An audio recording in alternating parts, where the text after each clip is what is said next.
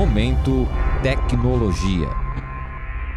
Temos uma equipe de palinólogos forenses dentro da Universidade de São Paulo. E as necessidades da Polícia Federal passam pelo conhecimento que existe na academia. Nós, na Polícia Federal, não temos tempo, não temos a vocação de desenvolvermos pesquisas. Necessita de método, metodologia científica. Só que a metodologia científica se desenvolve principalmente dentro da universidade, com os estudantes, com os pós-graduandos, com os professores, com os pesquisadores. Então, foi feita a união ideal, a necessidade social de resolvermos crimes na Polícia Federal, junto com conhecimento científico especializado, descoberto, desenvolvido na universidade.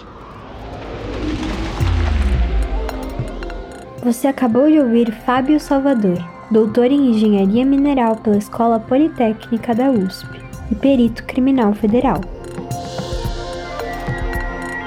Em parceria com o Instituto de Geociências da USP, Salvador desenvolve um projeto de aplicação da palinologia, ou seja, o estudo de grãos de pólen e investigações criminais. O acordo, estabelecido em dezembro de 2021, busca também capacitar profissionais da segurança pública para atuar na área forense. Eu sou Marina Carneiro e este é o Momento Tecnologia. Antes da gente começar a falar sobre esse projeto, precisamos explicar o que é o pólen. O pólen é uma estrutura reprodutiva das plantas com flores e também dos pinheiros, que adere com facilidade às superfícies. Diferentes plantas, com origem em diferentes locais, apresentam estruturas de pólen únicas, Dessa forma, através da análise do material palinológico presente em evidências criminais, pesquisadores são capazes de cruzar as informações com dados de biomas para determinar a trajetória de pessoas ou objetos suspeitos. Ficou confuso? A pesquisadora Cíntia Ramos, doutoranda no Instituto de Geociências e uma das responsáveis pelo projeto, explica em detalhes. Dentro do âmbito forense, a parinologia ela também vai nos trazer essa informação de vegetação e a gente pode aplicar justamente para saber origem, para saber se algum, algum objeto, alguma pessoa ou a própria cena de crime, se teve algum contato, de onde veio. Então, por exemplo, no meu mestrado, eu queria saber se eu usando alguma roupa num determinado local, eu lavando ela depois e fazendo a extração parinológica, eu, eu poderia dizer se aquela roupa esteve mesmo naquele local, né? Então, se eu conseguiria dizer que realmente passou por ali, sei lá, um criminoso passou por ali, aí ele tá negando e eu posso pegar a roupa dele e dizer que realmente ele teve por ali extraindo o grão de pólen da, da vestimenta. E eu tive resultados bem legais. A grande variedade de biomas no território brasileiro facilita o processo da palinologia forense. Isso é o que diz o professor do Instituto de Geociências, Paulo de Oliveira, um dos coordenadores do estudo. O professor exemplifica, apontando para a pluralidade botânica do estado de São Paulo. Nesses ambientes naturais tem muita variação, né? Então você tem vegetação de praia, aquelas plantas crescendo na areia, você tem já uma mata, né, que é a chamada de restinga, e depois você tem a mata mais alta, né, que é a mata atlântica, né, apesar que tudo pertence ao domínio da Mata Atlântica. Você tem tipos de vegetação, que além disso tem manguezais, né? uma vegetação muito é, específica, com uma característica ambiental muito clara. Né? Então, o mangue só ocorre em locais onde tem contato de água do mar com água doce. Né? É muito fácil de amarrar tá, o sinal né, do suspeito com o sinal, sinal da vegetação, justamente por causa disso. Né? Um dos objetivos da parceria com a Polícia Federal é rastrear rotas do tráfico de drogas na América do Sul, com base em apreensões de material ilícito em portos brasileiros.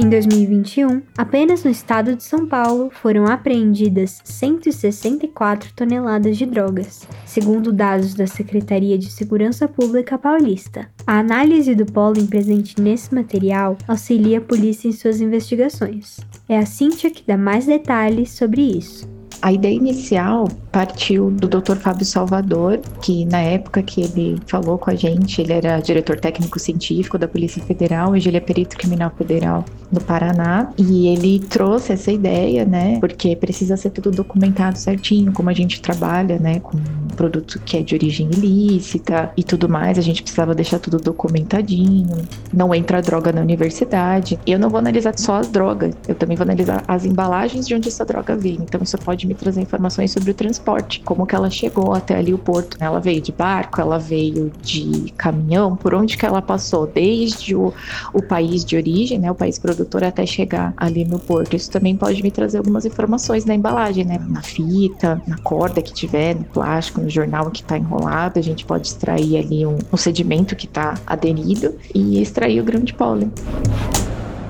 A Cintia explica também que o processo de análise começou antes mesmo dos pesquisadores da USP terem acesso ao material traficado. O método de pesquisa exigiu diversos testes. A gente estava um ano e meio nesse processo de redigir esse documento, fazer as alterações que eram necessárias para poder se adequar certinho e ser aprovado, né? Esse meio tempo, o que a gente tinha que se preparar para quando começasse a receber as amostras de fato. E o Dr. Fábio Salvador, ele já tinha me mandado algumas embalagens, como a embalagem ela não tem o resquício da droga, né? Ela vem só com a, com a sujeira do que foi embalado por fora, ele não precisava de nenhuma autorização da polícia para receber essas amostras. Então ele me enviou algumas para já saber o que ia ser feito, porque vem com muita fita adesiva. Então eu precisei desenvolver uma metodologia para extrair o grão das fitas adesivas, da cola, né? Para fazer todo o processamento, todo o tratamento químico, né? O Fábio, que abriu nossa conversa, finaliza destacando a importância da aproximação entre as universidades e a segurança pública. Essa forma de entender o pólen como um vestígio muito poderoso para rastrear ocorrências é recente, é relativamente recente no Brasil. Então, os meus colegas, eu inclusive, eu e meus colegas, precisamos nos especializar nisso. Aquele conhecimento que o professor Paulo adquiriu durante anos e anos de pesquisa pode ser repassado para a gente, da Polícia Federal, para sabermos principalmente como coletar amostras, como preservar essas amostras, como transportar da melhor maneira possível essas amostras para realmente especialistas analisarem. Até termos dentro do quadro das polícias especialistas nisso, que ainda não temos. Temos um ou dois aqui na Polícia Federal, colegas que gostam muito do tema, mas que ainda precisam aprender muito. E é nos laboratórios do Instituto de Geociências que nós vamos conseguir essa formação. Nós nunca devemos sair da universidade, ninguém. E no ramo das ciências forenses, isso é muito claro. Nós precisamos continuar aprendendo a cada minuto as novidades tecnológicas, as novidades científicas, as possibilidades que existem da aplicação da ciência no combate ao crime. Neste episódio do Momento Tecnologia, eu conversei com Fábio Salvador, perito criminal, Cíntia Ramos,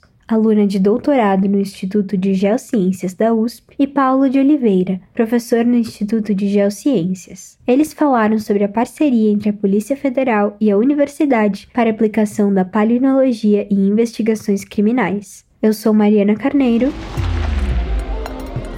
Este é o Momento Tecnologia, um podcast que pretende mostrar as pesquisas desenvolvidas na universidade da bancada ao mercado.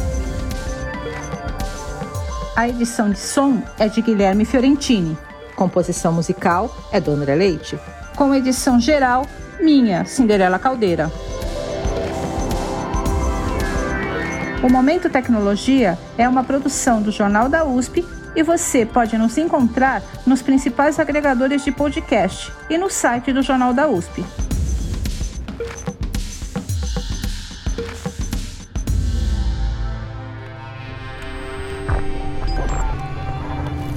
Momento Tecnologia.